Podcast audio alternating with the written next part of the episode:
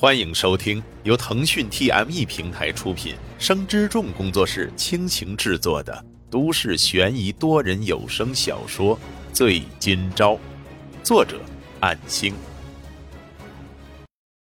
第九十九章。直到守到晚上六点，沈今朝给傅君齐做了晚饭，在他困顿之后回房休息了，这才离开傅家。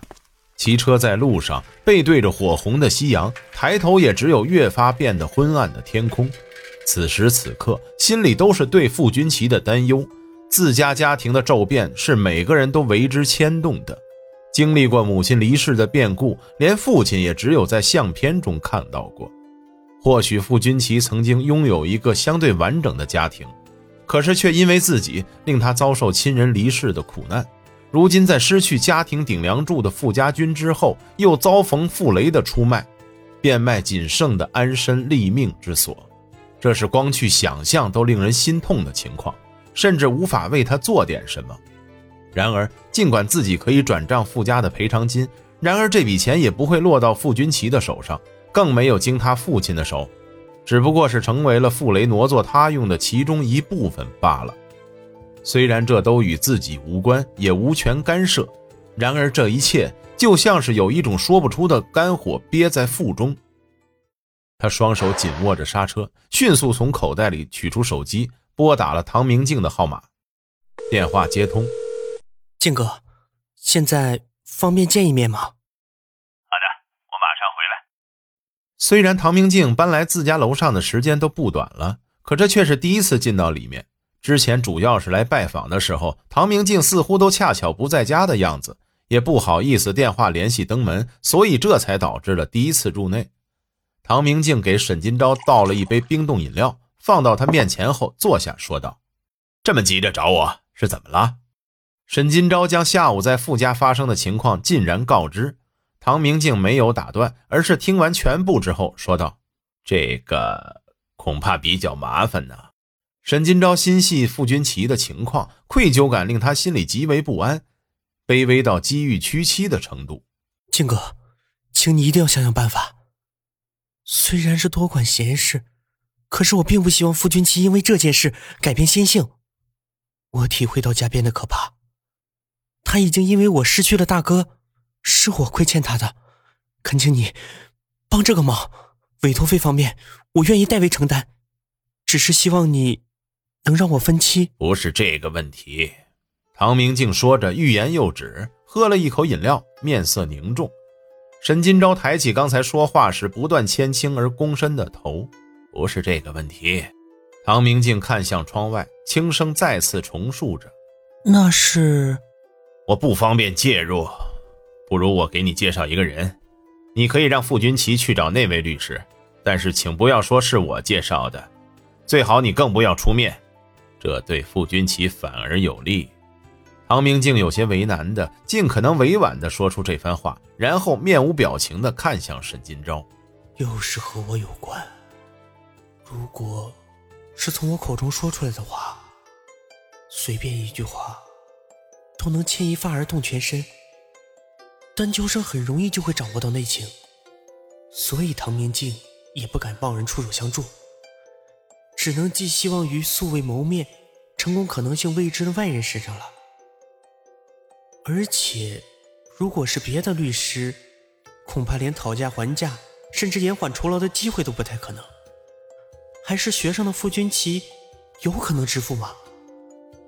我有能耐帮他一次性支付吗？又以什么理由去帮他呢？甚至还有可能因为和我有关，万一丹秋生从中作梗的话。那岂不是害了他呀？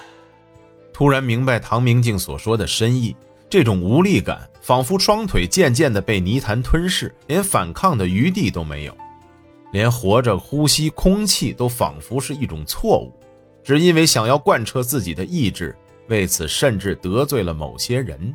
那什么都做不到吗？是的，起码我们只能对这件事保持距离。你也最好当做不知道。”唐明镜很肯定的说道。“是吗？连我想要帮一个朋友，都是过错了吗？”看向窗外的唐明镜闭目微微低头说道：“或许是的，也许你已经失去了自助和帮助他人的权利。你在网上兼职打工获利的事，我没有告诉任何人。至于能维持多久，就只能靠你自己了。沈金钊的心脏猛然一缩，唐明镜的这番话看似冷酷无情，然而却已经是能帮他的极限，那就是冒着风险隐瞒他知道的这件事。如果丹秋生知道的话，那么他心情沮丧到气急反笑，掩面呼着断断续续的笑声，眼泪不经意的滑落，滴在大腿上。我，我，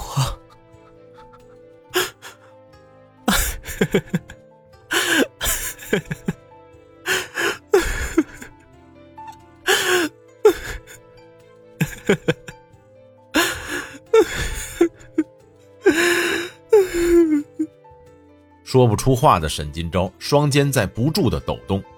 唐明镜走到咖啡色的电视长桌那边。把桌上的便签纸用纸巾擦拭指纹，然后用纸巾垫着手，在上面写了名字和号码，然后用纸巾包着撕下来，放到沈金钊面前的茶几上。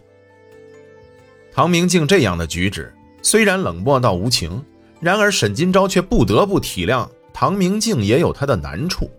就算他是真正和姐姐结婚的姐夫，在关乎切身利益与前途面前，都会这样选择的吧。何况还只是帮弟弟的同学，甚至更别说是有仇怨性质在内的富家。沈金钊颤抖着手拿起便签纸，不顾粘在手上扭曲变形，站起的同时说道：“谢谢金哥。那么，我就先回去了。呃，我没有帮忙，不必谢我。嗯，打扰了。”随着沈金钊出去后，房间门的紧闭声回响。唐明镜也紧攥着拳头，然而却不得不在片刻之后缓缓地松开，不得不屈服于现状。走在楼道上，家只在楼下，然而这条楼梯却走得很漫长。看着手中的纸条，上面的字迹都是勉强能看懂的字和数字，连字迹和指纹都不会留下，这已经是唐明镜的极限范围。这些都可以理解，他没有傅君奇的手机号码，也没有联络方式。只能面对面的交给他。尽管已经入夜，沈金钊重整了自己的情绪，一鼓作气的骑车外出，不顾晚上骑车去傅家那边的小道小路的风险。